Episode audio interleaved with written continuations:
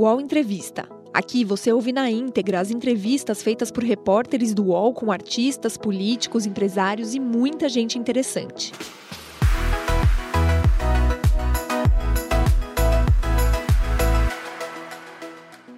Olá, bom dia. Agora são 10 horas em ponto. Seja muito bem-vinda, seja muito bem-vindo ao nosso programa. Esse aqui é o UOL Entrevista, um programa de conversa, de reflexão sobre as questões do nosso país e com personalidades do Brasil.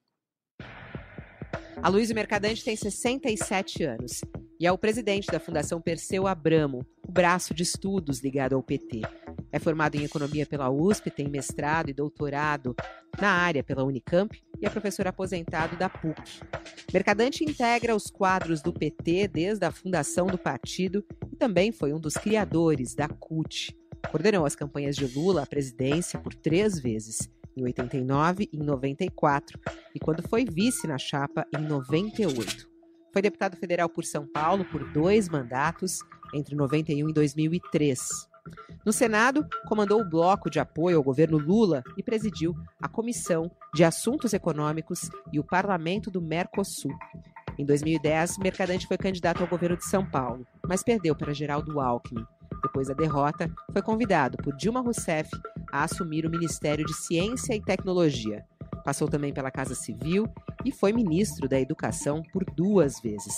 Permaneceu no primeiro escalão do governo Dilma até o impeachment da presidente em 2016. Aliado de primeira hora de Lula, a Luiz Mercadante tem promovido encontros para discutir os planos do PT das eleições deste ano. E este é um dos assuntos aqui do UOL Entrevista de hoje. Ele já está conosco ao vivo aqui. Ele até abriu um sorriso quando viu a sua história passar aí na tela. Olá, ministro, bom dia. Seja bem-vindo aqui ao Entrevista. Obrigado, Fabiola. Obrigado aí, Sakamoto, pela oportunidade. Thales, o Thales acompanhou essa trajetória. Quando cheguei em Brasília em 90, ele já era jornalista e não era foca, já era um jornalista relevante. Claro, eu não sei se ele tem cabelo, o que, é que ele faz, mas ele já era um jornalista lá. É, o duro de você ver essas apresentações é o tempo, né?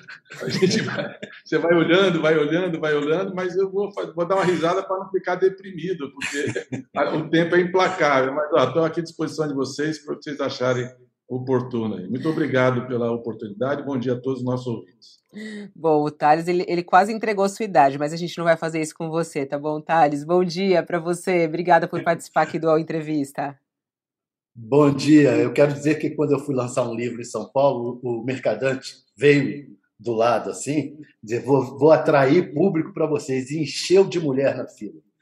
Ele era o galã da. Você vê, como faz tempo, você vê como ele é um salto sobrevivente da imprensa. Hoje em dia, o pessoal da terceira idade vem ali, bengalinha tal, me acompanha. 50 anos de Sakamoto. É sempre... Sakamoto, bom dia para você também. Bom dia, Fabíola, bom dia, Thales, bom dia, Luiz. Eu aqui do, do alto dos meus 40 e tantos anos, assim, só aprendendo com os mais velhos. você, você também, se falar essas coisas é rara, mas você conseguiu preservar um espaço de independência, de compromisso com a democracia, um espírito crítico a esses tempos aí nebulosos que nós atravessamos. Então, parabéns aí pela sua combatividade e integridade jornalística. Essa é uma das razões de eu estar aqui no UOL também, que continua tendo um espaço plural e permite que jornalistas como vocês continuem presentes na imprensa brasileira.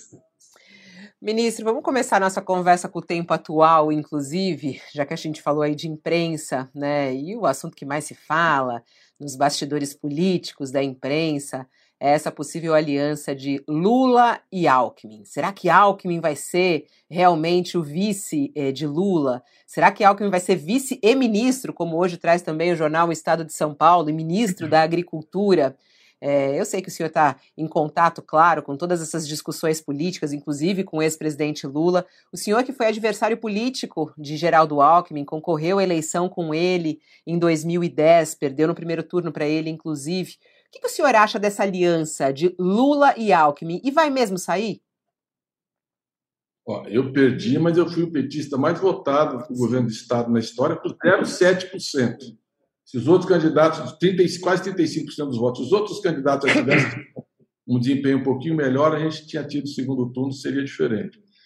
O Lula também disputou com o Geraldo Alckmin, foi uma campanha duríssima em 2006. É, eu eu estou totalmente de acordo com o movimento que o presidente Lula está fazendo. Qual é o movimento?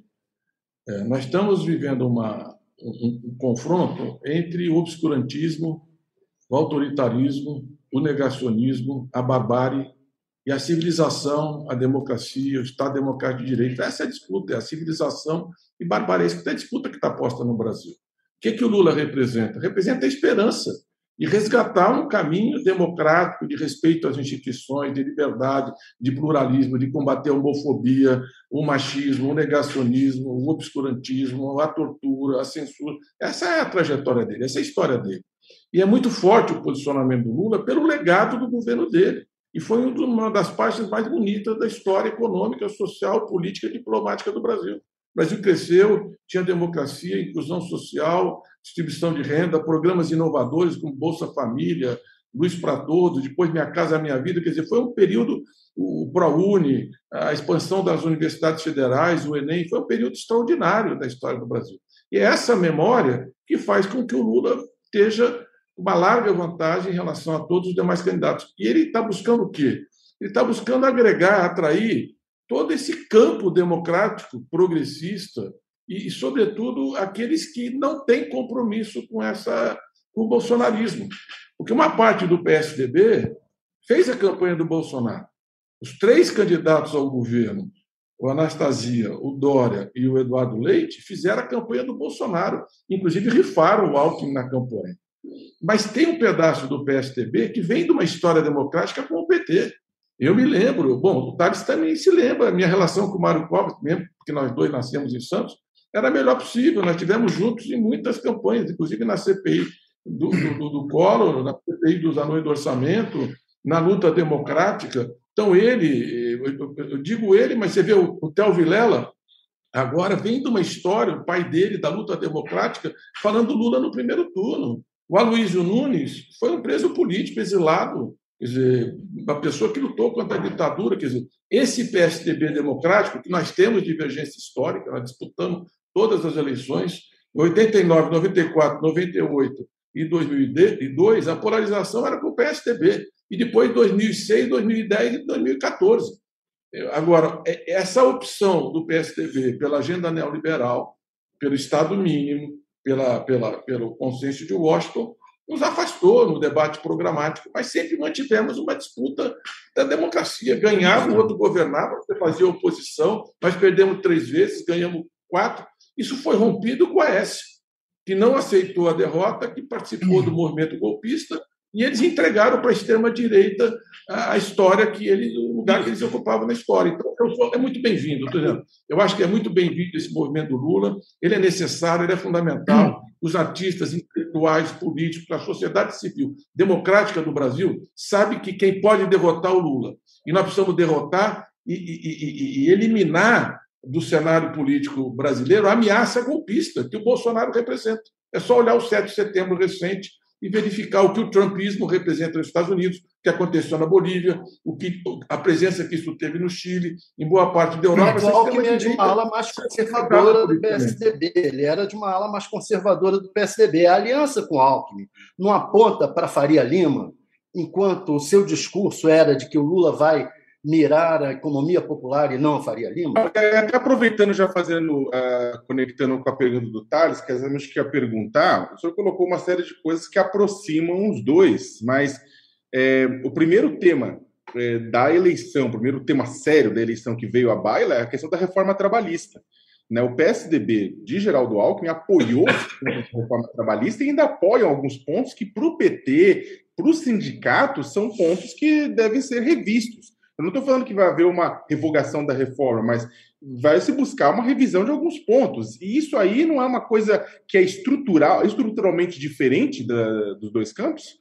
Olha, se é uma coisa que é muito forte na trajetória do Lula, é esse compromisso com o mundo do trabalho, os excluídos, com a pobreza. Quer dizer, para o Lula, a fome não é uma categoria sociológica, é uma experiência de vida. O desemprego é uma experiência de vida. As condições de vida dos trabalhadores, a história de vida que ele se dedicou no sindicato e toda a construção do PT, da CUT. Então, essa questão de rever, é, de resgatar alguns direitos que foram retirados dos trabalhadores, a mudança, o desmonte da CLT foi muito profunda, e recuperar um lugar na democracia dos sindicatos o que é fundamental numa sociedade capitalista que os sindicatos tenham força para negociar. O Biden está falando isso, tem que se sindicalizar, tem que fortalecer o sindicato. Estou falando do Biden americano, que é um conservador. Então, a elite brasileira, talvez por quatro séculos de escravidão, ela tem dificuldade de conviver com a pluralidade, porque a democracia não é o pacto do silêncio, é a dissonância, a divergência, é o debate. E os trabalhadores têm que ter força, nós temos que recuperar o sistema de negociação coletiva. Não é voltar para o imposto sindical, mas eles destruíram o financiamento do sindicato sem permitir que nada fosse colocado no lugar. Então, nós precisamos reconstruir. Eu vou dar aqui uma, uma informação para vocês, mas as centrais sindicais estão preparando o Encontro Nacional da Classe Trabalhadora, um novo conclate. Estão discutindo um novo conclate, porque, do meu ponto de vista, é muito positivo que isso aconteça, que se busque o entendimento das principais centrais sindicais, que se construa uma agenda comum, que abra um caminho de fortalecimento dos sindicatos numa negociação coletiva. Agora, Sakamoto, é impossível que uma pessoa, qualquer empresário desse, que ande pelas suas pelas grandes cidades, não se sensibilize com a pobreza, com a precarização do mundo do trabalho. Você tem 32 milhões de trabalhadores na economia informal, você tem 17, 16 milhões de trabalhadores desempregados, você tem 5 milhões de pessoas desalentadas. A pobreza está por toda parte, a fome. Isso aqui é um país que é um dos países que mais produz alimentos no planeta, e que o custo de vida nos últimos três anos cresceu duas vezes acima, o custo da alimentação, da inflação que está muito alta. Então, não é possível continuar com Mas, Mercadante, você está é falando uma língua... governar por uma minoria... Então, a reforma trabalhista ela vai entrar na pauta. Eu vi na Espanha a experiência exitosa que eles tiveram, e foi produto de uma negociação tripartite.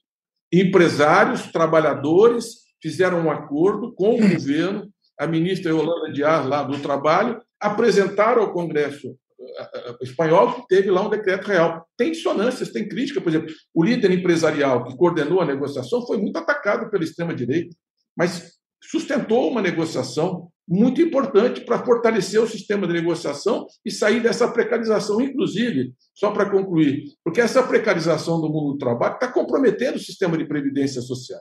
Eles tiraram os direitos previdenciários mas eles não garantiram o financiamento do futuro. Nós vamos ter uma multidão de idosos sem nenhum tipo de proteção social se isso não for repensado, o financiamento da Previdência. Por quê? Pejotização dos contratos de trabalho, os trabalhadores não contribuem mais para o sistema previdenciário, o MEI também é uma forma de evasão de receita e a destruição dos laços de trabalho. Então, tem, olha, não há, não há. O Lula tem um compromisso de vida e o nosso programa é muito claro. Nós temos compromisso com a justiça social, com a distribuição de renda, de dar cidadania para os excluídos, de erradicar a fome de novo, que nós já fizemos uma vez na história do Brasil. E é isso que vai Mas, Mercadante, eu insisto, você está é que... Tá falando uma língua e o Lula, é, ao se aproximar do Alckmin, é, apresenta outra linha, uma aproximação com a Faria Lima. Eu queria entender isso, porque isso é que você não está me respondendo. Qual é Afinal, é uma, é uma campanha numa direção e o governo vai ser noutra? O governo vai ser popular, mas a campanha é apontando para Faria Lima? Não. A, a, campanha ela continua com esses compromissos fundamentais. É, o sistema financeiro, assim, simbolicamente chamado de Faria Lima, ele tem uma importância imensa na economia mundial hoje. E eu diria, inclusive, infelizmente, que a financiarização da economia é um dos problemas mais graves do mundo ocidental. Nós atravessamos a desindustrialização do Ocidente, a emergência da Ásia porque na Ásia a relação entre o Estado e a economia é de outra natureza, a coordenação, o papel do Estado, a indução. Agora, eu, meu ponto de vista no Ocidente, Thales, é, você pega hoje os Estados Unidos, o plano Biden ele recupera um papel do Estado indutor, coordenador do investimento, um programa fortíssimo de investimento para recuperar a economia americana, com dificuldade no embate do Senado, porque ele tem um voto a mais. Se olha a União Europeia, o que é a nova geração? É um programa de 750 bilhões de euros a União Europeia não está repetindo o erro da crise de 2008-2009, que deu na Grécia, a Península Ibérica, uma crise dramática, etc. Eles estão hoje financiando os 27 estados. O, Mário Draghi, que é o primeiro-ministro da Itália, e, e, e, o Macron escreveram um artigo falando que As regras fiscais têm que liberar o investimento público, que a Europa precisa de investimento público. Bom, nós que somos um país de desenvolvimento, mais do que isso, nós precisamos do Estado que seja capaz de induzir e coordenar o processo de reconstrução. Um projeto de desenvolvimento baseado em missões socioambientais. Agora, nós temos uma janela de oportunidade. Primeiro, porque o Ocidente está buscando diminuir sua dependência da Ásia, fala aqui especialmente dos Estados Unidos e União Europeia. Então, o Brasil, que tem uma certa plataforma industrial, uma certa história econômica, certa capacidade industrial, se sair dessa política neoliberal, tem todas as condições de ocupar esse espaço. Por exemplo, o complexo industrial da saúde. Nós temos um déficit de 16 bilhões de dólares de importação de equipamentos de saúde. Nós podemos impulsionar a industrialização por exemplo, esse é um setor, falando didaticamente, nós não tínhamos nem máscara aqui na, na pandemia, respiradores, e nós temos história e condições de produzir. Essa substituição de importações, o Brasil pode ganhar escala e exportar para o Ocidente, e com isso recuperar uma trajetória de gerar emprego de qualidade. Isso, Porque o que não dá? Não dá para ser uma grande fazenda produtora de commodities e com um sistema financeiro especulativo. Nós temos que reindustrializar o país. Agora, como as entidades empresariais da indústria não têm voz, não têm compromisso, não têm política, a reindustrialização desse país vai ser feita por um trabalhador operário metalúrgico mecânico. Centro eu, eu, quando abri a pergunta, eu até fiz duas perguntas, né? O que, que o senhor achava dessa aliança com o Alckmin, a gente desenrolou falando sobre economia, o que foi muito bom. É, mas eu perguntei se vai sair mesmo a aliança. Em que pé tá isso? É, eu queria muito saber a atualização aí, né? Porque é, está aguardando realmente Alckmin definir qual o partido que ele vai é, para poder ser anunciado e ele pode não ir para nenhum partido e realmente ser o vice de Lula? Já está fechado que ele vai ser o vice de Lula? Só acrescentando a ela, Alckmin ou Kassab? Quem é deixa melhor? Eu, não, deixa eu dizer. Ele já muda a pergunta. Assim está desorganizando não. a entrevista, Thales. Deixa ele falar primeiro essa. Mas o Thales está no jornalismo para desorganizar as perguntas dessa forma. O papel dele sempre foi esse, de é. jornalista. Não tem, yeah. É impossível ter uma agenda organizada com, com o Thales. E já entra, já provoca. É, já, ele fica. Já, Aí a gente já, não consegue fazer aqui o recorte que a gente precisa de ele respondendo. Vai lá, por é favor, ministro. Mas é bom ouvir ele, porque com esse jeito ele vai botando pautas inovadoras. Eu vejo que o, o Lula tem uma excelente relação com o Alckmin, histórica. É, eu, por exemplo, disputei com ele, eu não tenho um problema de rancor com o Alckmin, problema de qualquer natureza. Tinha divergência política, disputamos, faz parte da eleição. E o Lula tem essa visão. O Alckmin foi vice do Covas durante oito anos. Quero lembrar que quem nos apoiou em 89 foi o Mário Covas. Quem apoiou a gente quando disputou a Prefeitura de São Paulo foi o Mário Covas e esse setor do, do PSDB, que não era só ele, Franco Montoro e outros. Então, essa história democrática do PSDB hoje está muito incomodada com o rumo do PSDB. Essa que é a verdade, essa militância histórica que fez o PSDB, independente das divergências com o PT, que não eram pequenas, sobretudo na, na questão do Estado mínimo, política econômica, ela está buscando alternativas. Eu acho que o Lula representa essa alternativa. Acho que ficou. Então, não, simbólico. Esse precisa de pontes. Família, esse país precisa de pontes, esse país precisa de diálogo. Não, eu acho que deu para entender isso, ministro, essa, quando o senhor falou. Mas estamos. o que está faltando para? Ele vai realmente ser o vice de Lula? Já está fechado isso ou não? Vou concluir o seguinte. Eu acho que no mês de fevereiro nós vamos ter um período decisivo das alianças e dos palanques estaduais. O PT está negociando uma federação partidária a nova lei ela vai estimular a concentração partidária, a outra ela estimulava a fragmentação, chegamos a ter 34 partidos, é impossível no Congresso, porque as sobras serão divididas entre as grandes legendas. Então, o PT hoje tem 28% da preferência popular, o segundo partido tem 2%, é um polo muito forte nessa disputa, trazendo o PSB, que estava com a gente lá em 89, depois nos separamos, voltamos a nos encontrar, mas sempre teve no campo popular e nos nossos governos o PCdoB que teve todas as campanhas históricas com o PT. Outra coisa muito importante é o PV. Por exemplo, a Fundação Perseu Abramo, nós terminamos agora com o PV todo um trabalho de uma plataforma na área da sustentabilidade ambiental. Então, vamos até divulgar uma carta sobre isso hoje o Zé Carlos, presidente da Fundação. Nós estamos trabalhando o programa com outras fundações. Então, a possibilidade de uma federação, uma coisa nova, é uma é construção difícil, porque tem conflitos eleitorais em alguns estados, mas dá uma condição e um eixo de sustentação do programa muito importante para ampliar uma bancada progressista. Então, a federação e as alianças políticas que vão se conformando. Então, o vice, nós não lançamos nem candidato, nós vamos definir o vice antes de uma candidatura. Isso é um processo. Agora, se você me perguntar se o Lula tem dado sinais claros de que ele gostaria de ter o Alckmin como vice, é inquestionável. É só pegar as falas dele. E ele tem muito respeito, né? É um presidente, não só pela história dele no PT, pelo governo mais bem avaliado da história, mas essa é a sexta campanha presidencial do. Se alguém. E ele ganhou duas, perdeu três, se alguém, e teve todas as nove campanhas com papel decisivo. Então, ele tem muita vivência política. E eu acho que ele representa hoje a possibilidade da democracia se reencontrar no Brasil, que a disputa política mude de patamar. Ministro. Que, que a gente não trate os adversários como inimigo, que foi esse período recente. E não caçar. tem que ter diálogo. É, eu, acho, eu acho que essa ponte que ele está fazendo é muito importante para o futuro da democracia. Aproveitando, aproveitando Lula talvez seja capaz. Por isso que ele é o Lula. Por isso que ele é o Lula. Deixa ele responder do Kassab, Sakamoto. Depois você, você vai. Ele perguntou quem é melhor, né? Kassab ou Alckmin?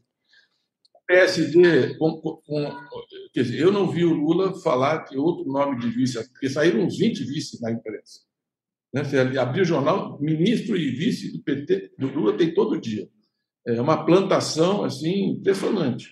Está dando mais que soja no Brasil. Mas é, o, o, o nome que ele sinalizou, que ele dialogou, que ele vem construindo, é o, o Alckmin.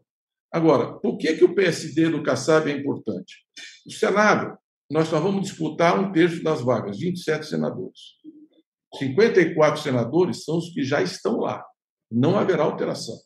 E na Câmara, com esse volume de emendas parlamentares, orçamento secreto, nós também teremos um nível de reeleição muito forte, independente de qualquer outra questão, mas o fundo eleitoral, que os, os parlamentares que estão eleitos têm muito, muita força. Então, nós precisamos construir maioria. Eu fui líder, cheguei líder no Senado, é, e, inclusive não fui para o governo por essa razão. O Lula até no começo não concordava comigo, achava que eu tinha que ir para o governo. E eu falei, não, eu tenho que ficar no Senado, não vai governar.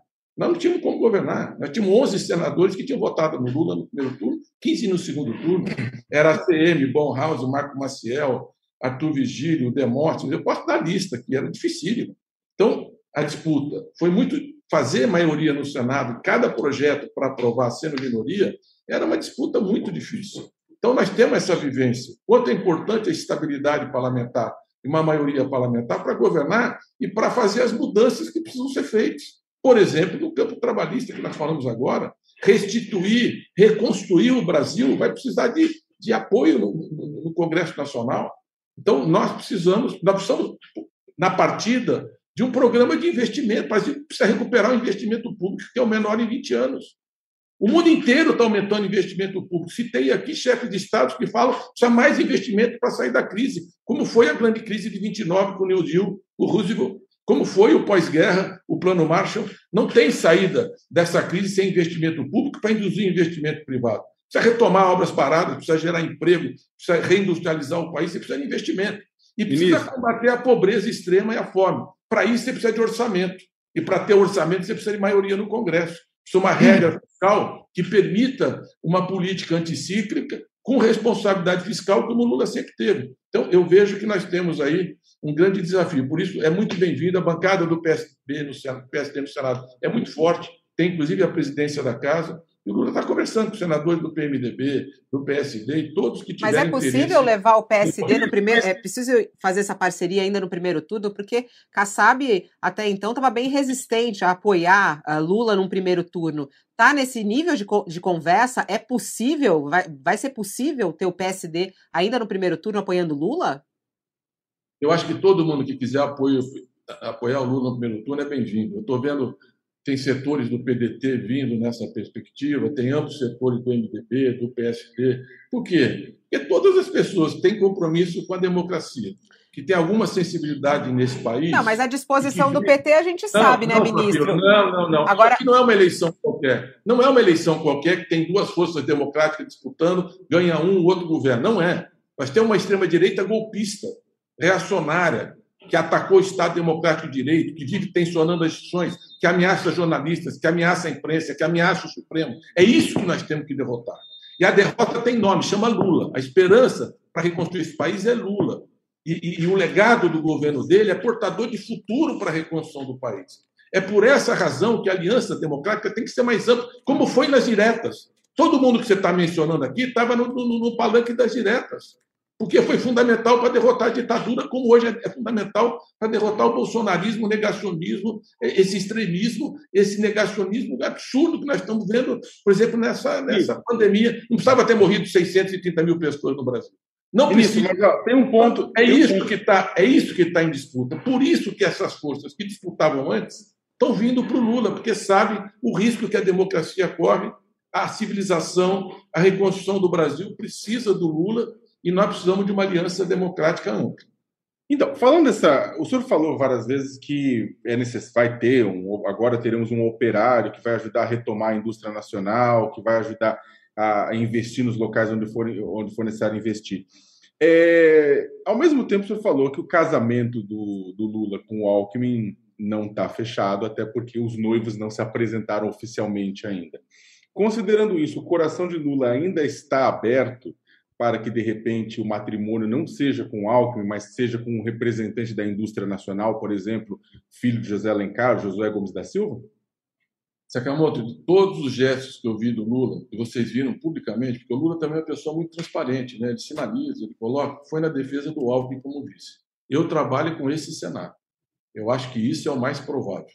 Agora, você fala assim, está concluído o processo? Não, porque falta federação, falta filiação, falta ver qual é o conjunto das alianças, tem um processo que está em construção. O PT vai discutir esses temas internamente, tem um debate político a ser feito. Apesar que eu acho que a, força do Lula, o reconhecimento, a liderança dele é muito grande para a militância petista para a gente construir a melhor estratégia. Ele tem um voto de confiança. Agora, deixa eu só voltar a um tema que, que, que é eu queria sair um pouco dessa, dessa agenda política, que ela é importante, mas discutir uma outra questão. Chegamos no governo. Uma das preocupações nossa é com a distribuição de renda, é com o combate à fome.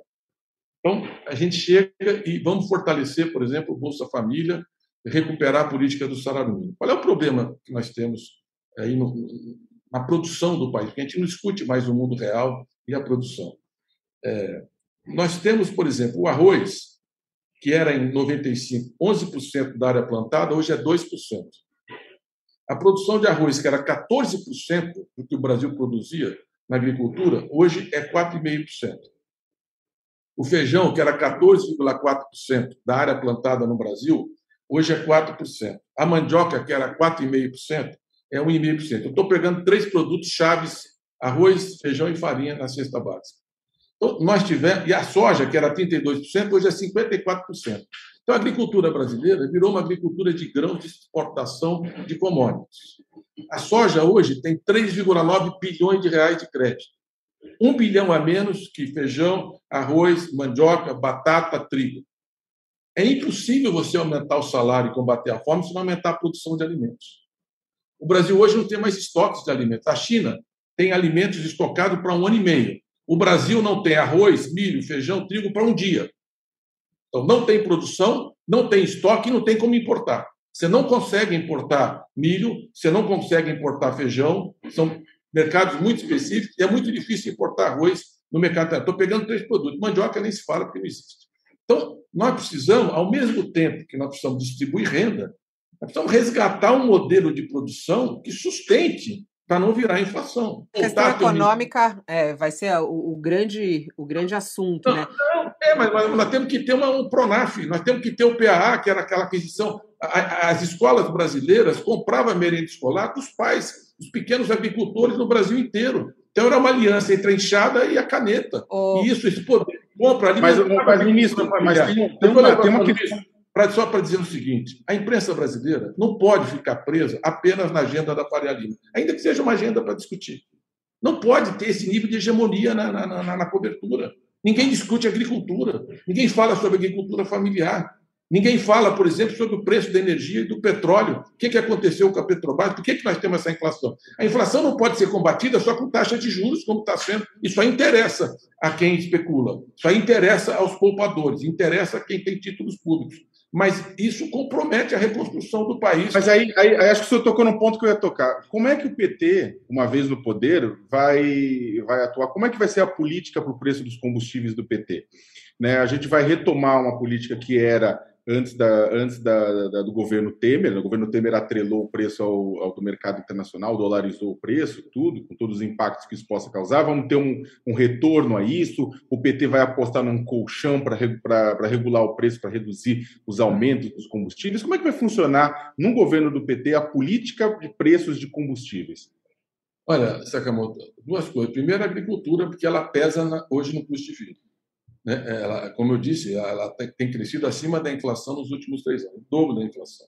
Então, se nós quisermos chegar a distribuir renda, eu estou falando de três produtos que a gente pode responder rapidamente. Não, é que o senhor, como senhor citou os combustíveis, eu acabei falando dos combustíveis. Não vou entrar em combustível, mas você pega, por exemplo, aquele nariz que tem ali em Minas Gerais, que diz que é o nariz do Getúlio, onde estão as grandes, os grandes reservatórios hidroelétricos no país, ali você tem 1.500 pivôs, que produz cebola, produz cenoura, produz batata, produz alguns produtos. Se você, por exemplo, fizer um estímulo para aquela região produzir feijão, se aumenta em 2 a 3 milhões a nossa safra de feijão. Então, nós precisamos olhar uh, o mundo real e, nós temos gente, equipe, para retomar o Pronaf, para retomar a, a Conab, para ter uma política agrícola voltada à agricultura familiar, reconstruir o Ministério do Desenvolvimento Agrário e Agrícola, que que, era a grande casa da agricultura familiar. Enfim, estou falando de uma coisa que nós precisamos fazer para poder distribuir renda. Agora, vamos para o preço dos combustíveis. É, nós descobrimos as maiores reservas de petróleo dos últimos 50 anos, pelo menos, que era a pressão. E hoje é quase dois terços da produção de petróleo no Brasil. É, e fizemos uma política forte de investimento em plataformas, e, sobretudo, em refinarias, para nós refinarmos esse petróleo para o Brasil ser autossuficiente e poder exportar derivados de petróleo. O que é que eles estão fazendo? Nós estamos exportando óleo cru, estamos privatizando as refinarias.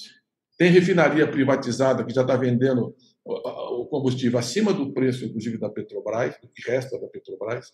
Privatizar os gasodutos, 70% dos gasodutos hoje estão com a COSAN, tem um substituindo por um monopólio, quase um monopólio privado, os gasodutos, e nós estamos perdendo a sinergia da Petrobras. Quando a Petrobras tinha aquele peso no mercado, você tinha uma política de regulação de preços que você não precisava ter o preço atrelado ao preço internacional. A referência de custo era o custo da produção. Então, por que, que isso é importante? Porque isso é uma vantagem competitiva do Brasil. É uma vantagem comparativa. Se o diesel aqui é mais baixo, o gás, a gasolina, o Brasil ganha eficiência para industrializar, para viver em melhores condições e para poder competir no mundo. Nós fizemos o oposto. Então, nós estamos com a gasolina a R$ reais, só não vejo aquela histeria no posto de gasolina quando estava a 2,5. Né? Mas é aquela coisa que nós vimos, essa histeria, onde que está aquela indignação? A R$ reais e o, e o, diesel, você pega aí, em média cresceu 49% o preço dos combustíveis no último ano, pelo menos 20% da inflação hoje é o preço do combustível. Nós temos 400 importadores de derivados de petróleo no Brasil hoje. Em alguns produtos, como gás, mais ou menos um terço é importado. Então, a Petrobras não tem mais a capacidade de regulação que tinha. Então, no curto prazo, o que dá para fazer? É um fundo para mitigar um pouco o impacto do preço internacional, que está subindo, está 90 dólares e seguramente vai a 100, é a previsão hoje. Preço internacional do petróleo subindo, essa pressão vai continuar na inflação. Aí você vai aumentando os juros, vai endividando o país, vai agravando a, a crise fiscal, que é um absurdo, e, ao mesmo tempo, nós vamos ter que. Fazer, a nossa proposta é um fundo para mitigar. E o PT, que não é do quanto pior, melhor, o projeto foi apresentado pelo senador. E de onde Rogério viria Carvalho. esse dinheiro do fundo, relator, ministro? O relator quando, é o relator quando, não. Quando o projeto já fundo, foi aprovado. De onde viria o dinheiro do fundo? Já, então, o projeto já foi aprovado na Comissão de Assuntos Econômicos, já está no plenário, deve ser votado em duas sessões. O relator é o senador João Prato, do PT. É, o dinheiro vem de algumas fontes. É, vem de taxação de exportação de petróleo, de taxação sobre importação de petróleo, da sobra dos royalties e derivados. Tem algumas outras fontes que eu não gosto que traga para isso. Por exemplo, o resultado da, da, das reservas cambiais, que é um resultado que nós temos que ter utilizar hoje mais ou menos esse resultado com a desvalorização, como o Estado tem lá 350, 360 bilhões de dólares, isso aí dá mais ou menos 230 bilhões de reais. Eu acho que essa, esses recursos tinham que ir para investimento para geração de emprego, obras paradas e para combater a fome. mas algum tipo de fundo para mitigar um pouco o impacto do preço, do preço no curto prazo. Agora, tem que voltar a ter uma política da Petrobras que tenha sinergia, que tenha presença na prospecção, inclusive porque a partir de 2026, se não tiver investimento, nós vamos começar a reduzir a, a produção. O UOL Entrevista volta já.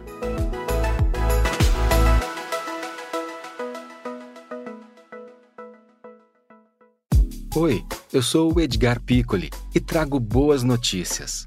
Isso, Trago Boas Notícias é um podcast original Spotify produzido pelo UOL para você se informar e relaxar. As histórias que eu conto aqui são de Ecoa, a plataforma do UOL por um mundo melhor. De segunda a sexta-feira, às seis da tarde, tem um novo episódio grátis no Spotify e no UOL. Dá também para baixar e ouvir offline, quando você quiser. Queria saber qual vai ser o seu papel, né? Voltando agora para a questão política, que está todo mundo perguntando aqui, tem muita gente acompanhando, querendo saber qual vai ser o seu futuro político, né? A gente está falando aí sobre o grande papel é, eh, para o ano que vem, né, da retomada do crescimento brasileiro, derrubada da inflação, a retomada do emprego. O senhor pretende ser candidato ao Senado, ser candidato a deputado federal? Vai, caso Lula eleito, vai participar do governo Lula? Quais são os seus planos agora para esse ano? Fabiola, a minha. Eu já fui deputado duas vezes, vocês fizeram histórica, senador oito anos, a minha contribuição no parlamento eu já dei. E eu sou favorável à renovação. Acho muito importante que haja renovação. Realmente acredito nisso. Eu não disputo eleição de, desde 2010, não é uma novidade. E se você perguntar, você vai disputar? Quer dizer, como é que alguém que não tem Twitter, não tem Facebook, não tem. Eu não estou disputando eleição, não estou discutindo aqui para pedir voto. E é ótimo não pedir voto para você, pedir para os outros. Agora, eu tenho compromisso com o projeto. Eu dediquei 50 anos da minha vida à construção em 42 anos do PT para esse projeto. Numa época Pode ser ministro? Nada, não, e, nas, e, nos momentos mais difíceis eu continuei na nossa luta. Então, o que nós acreditamos é para um projeto de país, é para um valor. Então, a, é, mas o Zé Dissel já disse que não vai não, ser ministro. É um compromisso de vida. Eu hoje presido a fundação, nós temos 25 núcleos de acompanhamento de políticas públicas, todos ex-ministros, gestores, pesquisadores, ou quase todos, estão nesses núcleos de cultura, educação, saúde, economia. Temos 90 economistas trabalhando. E meu papel é coordenar esse processo e a gente produzir e vamos lançar. Então, o senhor não vai ser candidato. O senhor, o senhor garante que não vai ser candidato, nem que o Lula peça. Eu, eu fui muito, não, eu já fui muito pressionado para ser candidato agora. Inclusive, Mas pode ser ministro. Governo, eu falei, eu não serei candidato ao governo, o melhor candidato é o Fernando Haddad. Teve 47 milhões de votos, é um nome, é um nome novo. Eu já disputei, não ganhei. Ele tem chance, muita chance de ganhar. Com o apoio do Alckmin no interior, eu acho que a chance dele ganhar é, é, é extraordinária e com a força que o Lula hoje que vence a eleição do Estado. É o melhor cenário que nós temos, um quadro novo, um quadro que vai representar o PT no futuro. E meu papel, eu estou totalmente engajado. Defendi ele para ser candidato, disse que não seria e que ele era o melhor candidato. E no começo ele tinha alguma resistência, hoje ele está muito motivado e convencido. Então, esse é o meu papel. Eu não serei candidato a nenhum cargo eletivo. O Zé Agora, é já disse que não será ministro. O senhor será, poderá ser ministro? Isso aqui, essa pergunta não é para mim, não. Eu não ganhei uma eleição. Vocês já querem nomear o, o vice, o ministro, o chefe de gabinete, o pé no chão, sem sapato alto. A gente não ganha eleição na véspera. Você vai sentar na cadeira, tirar fotografia, não dá certo. Nós já somos vacinados com relação a essa coisa. Então não tem essa de ficar distribuindo cargo no governo. Nós não estamos nessa. Nós estamos de fazer tudo que Mas a gente Mas não afasta a hipótese. Proteger o Lula. Hein? O senhor não afasta a hipótese, como Zé que o afastou. Não, deixa eu te falar, se tiver uma bucha bem grande, talvez lembrem de mim. É, é, o meu papel sempre foi esse. Mas eu farei o que precisar para ganhar essa eleição para ajudar o Lula a governar. O que precisar. O que ele precisar, ele sabe que conta comigo em qualquer condição. Agora, estou muito bem como presidente da Fundação, fui eleito por unanimidade no PT, que é uma coisa raríssima, são nove correntes, me senti muito valorizado estou me dedicando bastante. Acho que o retorno está sendo muito positivo. A Fundação está produzindo muito. Fizemos aquele plano de reconstrução e transformação do Brasil. Fizemos agora um balanço dos seis anos de desmonte depois do golpe. E a produção intelectual nós agregamos. São mais de mil quadros trabalhando hoje. Por exemplo, só na área da economia tem 90 quadros. Tem gente que foi diretor da FMI, do BID, foi ministro da Fazenda, Planejamento, secretário do Tesouro, da SOF, etc. Então, nós temos uma riqueza muito grande. Quem é o posto de Ipiranga? Nós não precisamos de posto de Ipiranga. Nós precisamos de um porta-voz. O Lula é o porta-voz da campanha e nós temos time. time com experiência de governo, com vida acadêmica, com produção intelectual, e cada vez, eu estou um pouco na coordenação disso, cada vez a gente bota um para falar. Eu tenho até falado muito, eu não resisti porque era o Sakamoto e o Thales, falei, não, vou ter que ir. Mas, em geral, são outros nomes. Aproveitando, aproveitando que a gente começou também a falar um pouco de economia, eu acho que até pelo seu, seu campo, é, teto dos gastos. O que, que a gente. O, que, o PT tem criticado sistematicamente, votou contra durante o governo Temer, é contra, tem criticado. O teto de. O que, que o PT pretende colocar, pensar, inclusive, como âncora fiscal no lugar do teto dos gastos? O que, que pretende ser colocado no lugar do teto dos gastos, ou não é necessário colocar nada? Oh, oh, oh. Eu acho incrível essa coisa. O teto, o teto de gasto desabou, é um teto solar. Ele só é teto para investimento público. Está completamente desmoralizado. Guedes e Bolsonaro é, concluir, é, conseguiram. Eu me lembro o Guedes chegar e falar, não, vou resolver a dívida pública no primeiro ano de governo, etc. Quer dizer, não resolveu nada, ainda deixou, o endividamento cresceu, tem a bomba dos precatórios, está empurrando agora reajuste de salário para frente, etc. Então, nós temos um problema fiscal, o pessoal bate palma para esse tipo de discurso que não entrega nada. E nós governamos 13 anos, fazemos superávit primário, reduzimos a dívida pública de 60% para 35% do PIB, ela volta a crescer com a crise internacional e com a sabotagem ao governo, com as pautas bombas, mas nós sempre tivemos responsabilidade fiscal. Quem, qual é o país que tem teto de gasto? Nenhum. Você não pode ter um teto de gasto declinante por 20 anos, como está previsto. Isso não existe. Ainda mais no cenário, eu falei dos Estados Unidos. Olha o Biden se tivesse teto de gasto. A União Europeia se tivesse. O Olaf Scholz não seria, não seria primeiro-ministro eleito da Alemanha. Eu tive na conversa com o Lula lá exatamente pela política econômica que ele desenvolveu. Por isso que ele recuperou o SPD. Porque o SPD, quando teve uma política neoliberal na Alemanha, afundou. E ele foi reconstruído a partir disso. Então, eu não vejo. Ted Gasto acabou. O senhor falou da eleição de a São Paulo, no Haddad. Eu concluí, a regra, para concluir a regra. A, a, regra de ouro ela, ela virou um instrumento de empoderamento do Congresso em relação ao Executivo, porque ela também não é respeitada. Toda hora você altera. E além de responsabilidade fiscal que foi criada ali pelo Armínio em 1999 para 2000, e que o governo Fernando Henrique Cardoso não cumpriu, dos 22, 21 anos, em 12 vezes ela também já foi alterada. Então, nós temos um marco fiscal que não é consistente, que não é sustentável, que tem fragilidades. O que, que tem de mais avançado no mundo? Eu acho que o que tem de mais avançado no mundo é uma regra é, fiscal sustentável, quer dizer, uma regra de superávit, um resultado primário estrutural. O pessoal chama um resultado primário estrutural. O que é um resultado primário estrutural? Ele é flexível no curto prazo, mas você dá uma trajetória da dívida pública por um prazo de 15, 20 anos, dependendo do país. A Espanha tem um modelo interessante, que nós estamos estudando. A Alemanha tem um modelo interessante. Chile e Colômbia também têm uma experiência semelhante. Para citar, por exemplo, uma das possibilidades. Então, nós estamos num processo de construção de uma alternativa. Nós não aceitamos essa visão fiscalista ortodoxa do Estado mínimo, que no fundo Agora, é para ministro, ministro, a gente está falando bastante de economia aqui, até tem algumas pessoas perguntando, por exemplo, tem aqui o Carlos Afonso que mandou uma mensagem, falou assim, ah, ele está falando tudo que o governo vai fazer na área de economia, mas e o passado de Dilma Rousseff? O próprio presidente Lula disse recentemente de que é, não vai ter um espaço para Dilma no novo governo, né? Num eventual novo governo, que o tempo passou. É, como que o PT, caso assuma, vai ou na campanha eleitoral, antes de assumir, inclusive, vai falar sobre o período econômico de Dilma Rousseff, que teve aí os seus atropelos, suas dificuldades e seus erros reconhecidos por vários petistas, inclusive, né? Como é que vai tratar disso na campanha? E em relação até essa fala de Lula sobre Dilma, né? O tempo passou, a gente quer renovação.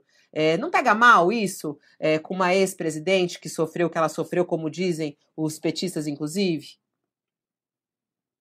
Duas coisas. Primeiro, ao mesmo tempo que ele disse isso, ele disse a, a, a Dilma é um quadro extraordinário, teve um papel, uma mulher íntegra, digna, que teve um governo que foi reeleito, vamos reforçar, que foi reeleito, o povo votou pela segunda vez nela no governo, e teve um papel absolutamente imprescindível no governo Lula, tanto no setor da energia, porque nós entramos no apagão e fizemos os maiores investimentos geração, distribuição, o novo modelo energético, que foi um êxito, que tirou o Brasil daquela condição, e o Brasil voltou a crescer e não teve crise energética, diversificou a matriz com a eólica, com solar, etc., exatamente pela Dilma. Além da Casa Civil, do PAC, o programa Minha Casa Minha Vida, mais médicos, programas inovadores, luz para todos, na, na, educação, o projeto Além de Cotas, foi na, na, no governo Dilma. Hoje tem maioria de negros e negras nas universidades que não tinham acesso. E 50% das vagas nas, nas, universidades públicas vêm das escolas públicas. Eu era ministro da Educação, tenho muito orgulho do que nós fizemos. Ciência Sem Fronteira foi uma experiência fantástica de mandar 100 mil estudantes para o exterior, nas melhores universidades do mundo, especialmente nas áreas tecnológicas, nas ciências exatas, biologia, química, física, pelas dificuldades que nós temos é, de uma defasagem tecnológica dificuldade de, de elaborar patente, de inovação na indústria, e é um tema central, a ciência, tecnologia e inovação. Então, tem coisas extraordinárias no governo. Agora, qual é a dificuldade? A dificuldade da oposição é discutir o governo Lula. O candidato é o Lula. Ele responde pelo governo dele. Por sinal, não deixaram nem ele ser ministro da Dilma. E agora querem que ele discuta o governo da Dilma. E não é responsabilidade dele. E como a presidenta Dilma, com a dignidade que lhe é própria, a coragem que nunca faltou, ela tem dito que quem vai discutir meu programa, meu governo, sou eu. Eu estou aberto a discutir meu programa a hora que quiser. Tem feito entrevistas aprofundadas, por exemplo, em alguns veículos é, alternativos, mas é o espaço que tem. Ela tem feito, tem publicado ativo, tem respondido, tem debatido. Agora, o Lula, qual é a dificuldade de discutir o governo Lula? Me diga um indicador que o governo Lula não, não seja muito melhor do que nós temos hoje. Crescimento, 21 milhões de empregos, 1 milhão e meio de cisternas, criou as bases de condição do governo Dilma, mas tirou o Brasil do mapa da fome, acumulou reservas cambiais. Nós pegamos o país quebrado no FMI. A dívida pública era 60% do PIB e entregou com 35% de dívida pública. Então, é esse período extraordinário que está em discussão. Para não falar na no, a presença do Brasil no mundo, os BRICS, a integração latino-americana, mudou a história qualidade do Brasil. Então, como não consegue discutir o Lula, fica essa conversa mole. Eu vi ontem, aqui no UOL, eu li a matéria do gestor do Fundo Verde, Sturberg, né, que é, um, é, extremamente competente, né, uma das principais referências de êxito, é um dos fundos que mais se valorizou, ele falando positivamente, dizendo, os investidores estrangeiros preferem Dilma preferem Lula a, a, ao Bolsonaro, há uma avaliação positiva, os recursos estão voltando e tal. Aí eu vou mandar para você depois uma entrevista que ele deu, que eu achei muito interessante. Ele fala os melhores momentos da história de gestão dos fundos dele.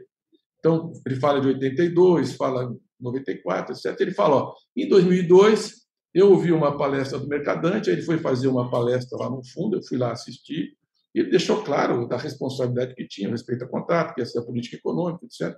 Eu acreditei, mudei o meu posicionamento todo, que eu estava vendido, passei a ficar comprado, e tive os maiores ganhos da minha história. Foi um dos momentos mais, mais êxito teve. Mas ele fala uma coisa ontem que você. Ah, mas no governo do PT a inflação não vai voltar a ser 3%. Me desculpe, quando foi 3%? De 99, que foi criado o regime de metas, até hoje, um ano. Em 2017 foi 2,95, um cenário recessivo. Nunca foi 3%. Nunca foi 3%. Então, no governo PT não vai ser 3%, nem governo nenhum vai ser, porque não foi em 20 anos da, da, da, da do regime de metas. Então, o, o que, que é a questão da inflação no Brasil? A dificuldade de você chegar num patamar mais baixo. É a indexação que ainda existe da memória da hiperinflação. Por exemplo, inflação de aluguel e GPM. Não faz o menor sentido você indexar o aluguel na taxa de câmbio, porque não é trade, você não vê, o prédio não está, a casa não está exposta ao mercado internacional. Agora você pega uma desvalorização, é o aluguel é 30%, e o inquilino impõe um reajuste, isso tudo realimenta a inflação. Eu estou falando de aluguel, mas podia falar de várias outras coisas. Então não vai ter inflação. Mercadante, você falou, você falou do governo de São Paulo. Mas a inflação quase sempre teve dentro da meta. Só uma fazer... última coisa para acabar. Teve problemas nos nossos governos teve muitos problemas e uma coisa que nós aprendemos é com nossos erros e não tem como fazer e não errar. Essa é a humildade que nós temos que ter e essa também é a segurança que o país tem. Um partido que hoje é muito mais maduro, um presidente que é muito mais experiente, que sabe os erros que nós cometemos e o que nós temos que superar agora. Não Qual seria o maior erro, Mercadante? Acho legal, acho, acho bacana essa sua transparência. Qual seria o maior erro que o senhor colocaria? Por exemplo, ontem eu estava entrevistando aqui o ex-ministro, ex-colega seu do governo, inclusive na época de Lula, o senhor não estava no governo, mas ele estava, Cristóvão Buarque, e ele falou que vai apoiar Lula, que é como o senhor falou, né? Essa não é uma eleição qualquer, é uma eleição contra uh, justamente tudo o que o Brasil está vivendo hoje e essa extrema-direita, como o senhor falou. No entanto, ele fala que há um negacionismo dentro do PT é, relacionado aos casos de corrupção e que isso é uma coisa que dói ele, inclusive, né? É, então, assim, se o senhor tiver que colocar, o senhor foi muito transparente agora, há erros, claro que há. Qual é o maior erro na sua análise, por exemplo, dos governos do PT? O que o senhor colocaria como maior erro? Eu sou contra esse negócio de autocrítica flagelante e autocrítica complacente. Já disse isso mais de uma vez. Eu sou favorável que a gente faça as nossas discussões, encontre e veja como é que nós vamos superar.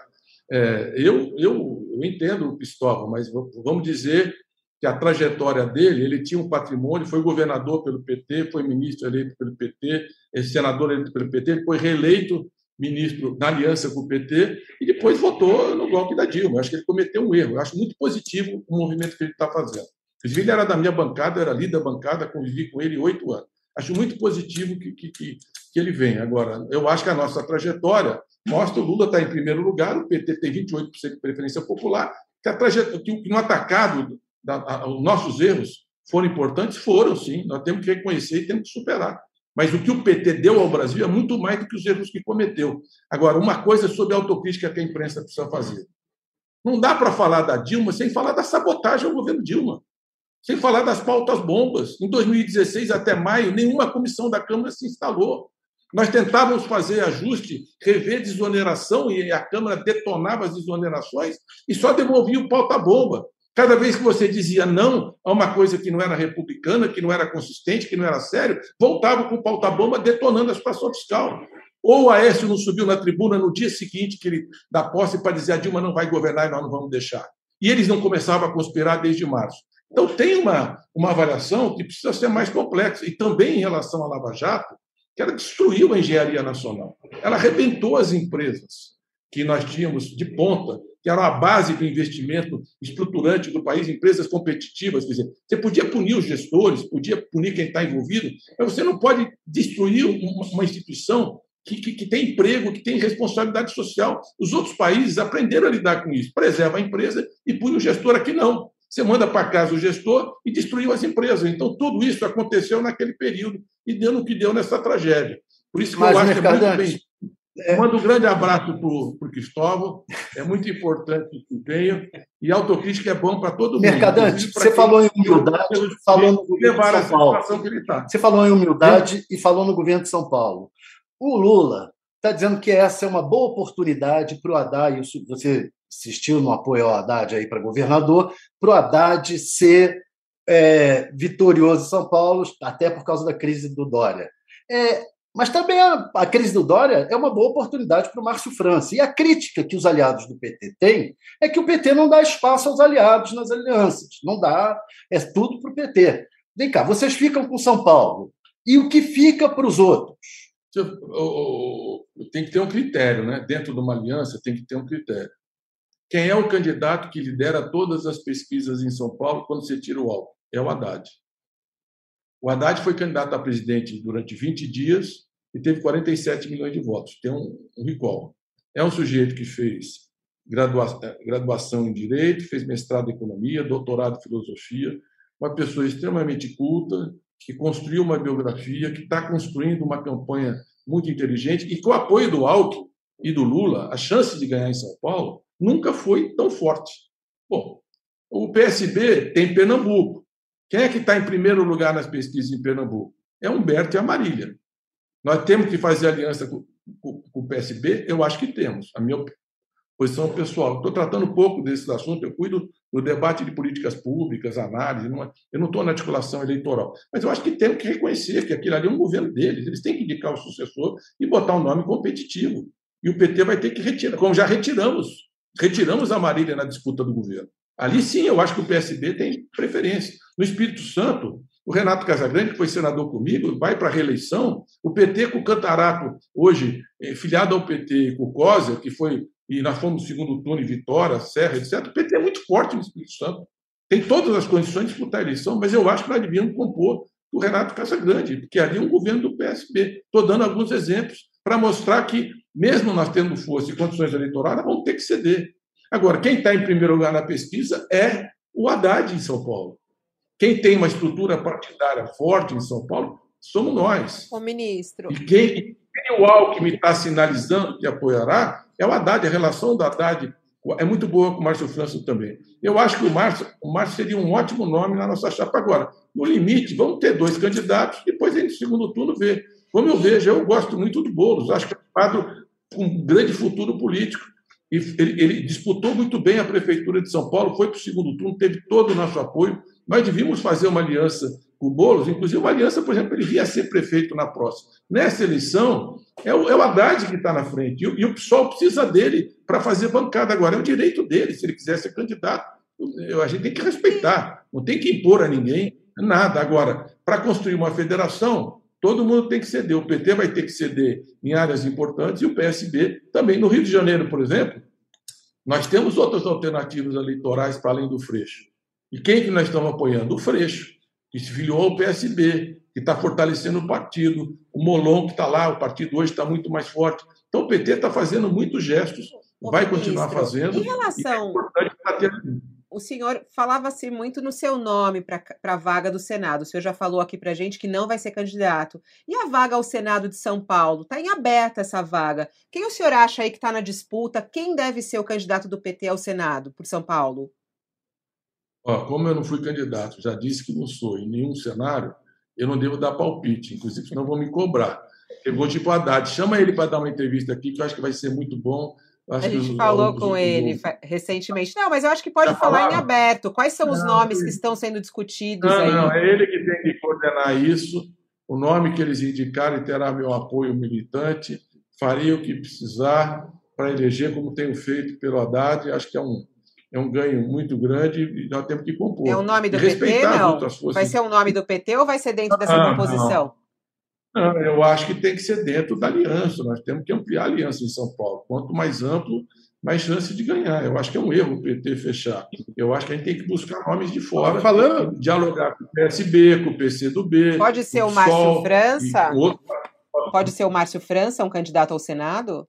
Lógico, ele foi vice-governador do Estado, foi um grande prefeito em, em São Vicente, por sinal nasceu no PT, né? Ele está no PT, nós entramos juntos, ele foi, era vereador, eu era deputado federal, tinha uma relação no PT histórica. Ele foi para o PSB, construiu uma carreira, é um nome que é uma referência muito grande, eu acho que ele seria muito competitivo. Mas eu não vou dizer isso para dizer, não, está empurrando o Márcio França. Não, não vou fazer isso. Se ele quiser ser governador, ele tem todo direito, gente tem que respeitar. Mas o candidato que lidera as pesquisas hoje é o Fernando Haddad. E, sinceramente, eu acho que faz todo sentido a gente fechar com o Fernando todo o campo progressista. Você imagina ganhar São Paulo e Brasil, muda, muda desloca toda a correlação de força.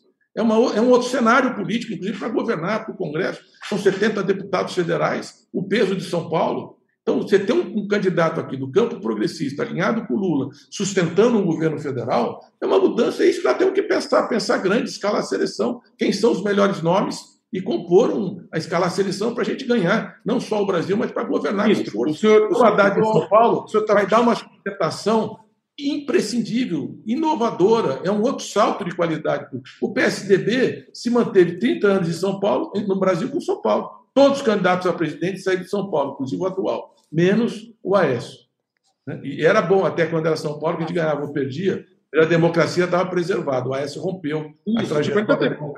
Tá chegando. Eh, o senhor falou com relação à composição de chapas, né? Como é que o senhor está analisando a candidatura do ex-juiz e ex-ministro Sérgio Moro? O senhor acha que ele efetivamente vai acabar saindo mesmo para presidente ou vai ficar na pré-candidatura e sair para senador?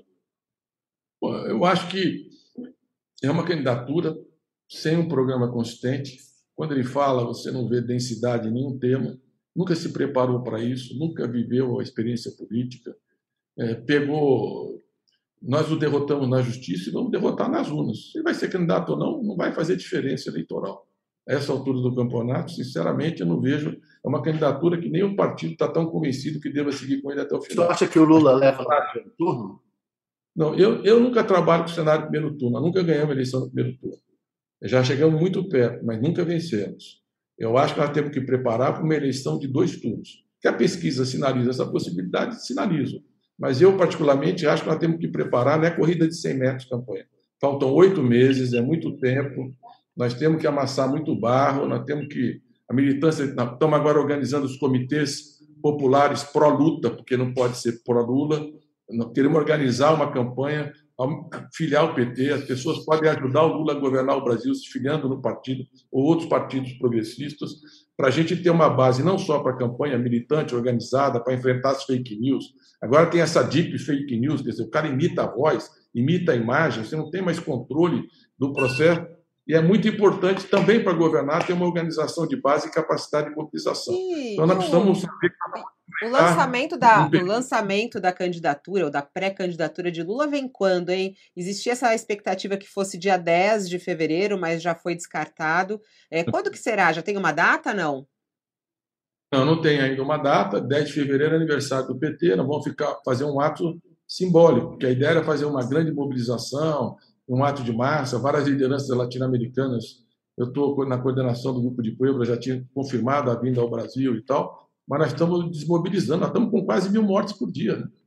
Então, o distanciamento social, a prudência, o PT não é negacionista, nós temos que ter muita responsabilidade. Não dá para fazer ato de massa nessa conjuntura. E a, então, o lançamento esperar. quando? Em fevereiro, março só? Fevereiro, eu acho que é a partir de março, pode ser, eu acho que é a partir de março. Fevereiro vai ser o mês para costurar as alianças, montar os palanques, e... se dedicar a essa guerra. Nós só... temos uma visita, uma viagem ao México que estava prevista. Eu ia com o Lula, o Celso Amorim, nós vimos a Gleice também, nós vimos agora para o México, em função da pandemia, adiamos para o começo de março, se as coisas estiverem sob controle até lá. Então, eu, eu acho que vai ser a partir daí que vai começar a se desenhar o lançamento. Uma, só uma Mas, última questão aí. É. Eu agradeço muito as sugestões, a militância também, toda hora tem sugestão. Então, é que o nosso candidato ele não tem muita experiência sobre esse negócio de time, ritmo. Né? Eu vou repetir mais uma vez, ele só foi é a sexta vez que ele é candidato. Se alguém sabe administrar o jogo, e quando você pensa que você está indo, o Lula já voltou, tanto em relação ao ritmo e ao movimento das alianças. Eu acho muito bom que surgiram isso, aquilo para ele, mas eu, como estou com ele já uns, antes do PT, que eu já eu tive na coordenação de campanha dele em 82, 86 para deputado federal, 89 andei o Brasil inteiro com ele, 94 eu fui vice, não é 98 não, 94 eu fui vice, 98 era o grande Brizola, ah, tá aí, fez uma grande figura que teve com Lula até 2002, então depois da campanha em 2002, etc. Eu acho que ele tem ele tem uma capacidade de, da leitura do cenário, dos movimentos estratégicos e do ritmo da campanha, como nenhum outro candidato pode ter, pela experiência e pela vivência que ele adquiriu. Então, pode saber que ele vai escolher o melhor momento o... para se lançar. Só queria confirmar essa informação do marqueteiro, essa, essa informação do marqueteiro que foi escolhido, que até trabalhou contigo também na sua campanha do, do Augusto Fonseca. É isso mesmo? Ele que vai ser o marqueteiro da campanha de, de Lula? Essa informação foi divulgada na imprensa? É uma empresa em que ele faz parte, tem outros quadros, é, e, e, é um pessoal que teve uma, uma longa experiência em campanhas com o Duda Mendonça, fizeram as nossas campanhas, inclusive vários quadros, Canabarro, o Edu, etc. Eles têm uma, uma empresa nova, eram quatro empresas que foram avaliadas e, e eles fizeram uma excelente apresentação, uma proposta. Agora, no PT, ao contrário do que as pessoas imaginam, é a política que determina o marketing, não é o contrário. E, e ele é um, um, candidato, é um, é um, um profissional. Não, é um profissional que tem muita capacidade de ouvir, de, de construir, ele tem uma visão de uma longa experiência de jornalismo, trabalhou muito tempo com o Franklin, é, a exemplo do Tales. Os defeitos são do Tales, mas as virtudes foi ter trabalhado com o Franklin, que é o nosso coordenador, é o nosso coordenador de comunicação e tal. Então, os dois têm uma ótima relação. Eu acho que Augusto Fonseca vai contribuir muito, mas tem é uma equipe mais ampla que deve assumir essa função. Ministro, agradeço demais a sua entrevista aqui. Passou de uma hora, mas acho que a gente conseguiu passar por vários assuntos. Falamos bastante de economia, que é bem a sua especialidade. Agradeço aqui é, pela sua participação e volte outras vezes para a gente debater o futuro do país. Muito obrigada. Sempre que vocês me chamarem para almoçar, jantar, churrasco, entrevista, que tiver o Sakamoto e o Thales, eu vou te incluir, Fabio. Você pode chamar que eu venho. Não tem sido assim, eu tenho falado muito pouco, mas eu acho que eu devo a essa militância anarco-jornalística do Tales, de 42 anos de convivência, e a, a coragem, a independência, a seriedade com que o Sakamoto se, se posicionou durante todo esse período, eu não faço mais que obrigação do que estar aqui. Então, muito obrigado e vamos continuar conversando aí. Parabéns ao UOL que mantém jornalistas como vocês no ar. Grande abraço a todos. Obrigada. Obrigada, Sakamoto. Até daqui a pouquinho. Obrigado, Fabiola, Thales. Obrigado, ministro. Um abraço a todos. Grande abraço, ministro Fabiola, Sakamoto e a audiência. É isso, obrigada. E assim a gente finaliza aqui o nosso UOL Entrevista. E agradeço a todo mundo que está conosco aqui participando, recebendo várias mensagens também aqui pelo nosso WhatsApp, pelo nosso chat no YouTube. Eu volto logo mais. Ao meio-dia a gente tem a edição do meio-dia do Wall News com resumo do noticiário, tudo que vem pela frente aí nessa quinta-feira. Até lá. O UOL Entrevista e outros podcasts do UOL estão disponíveis em wall.com.br/podcast. Os programas também são publicados no YouTube, Spotify, Apple Podcasts, Google Podcasts e outras plataformas de distribuição de áudio.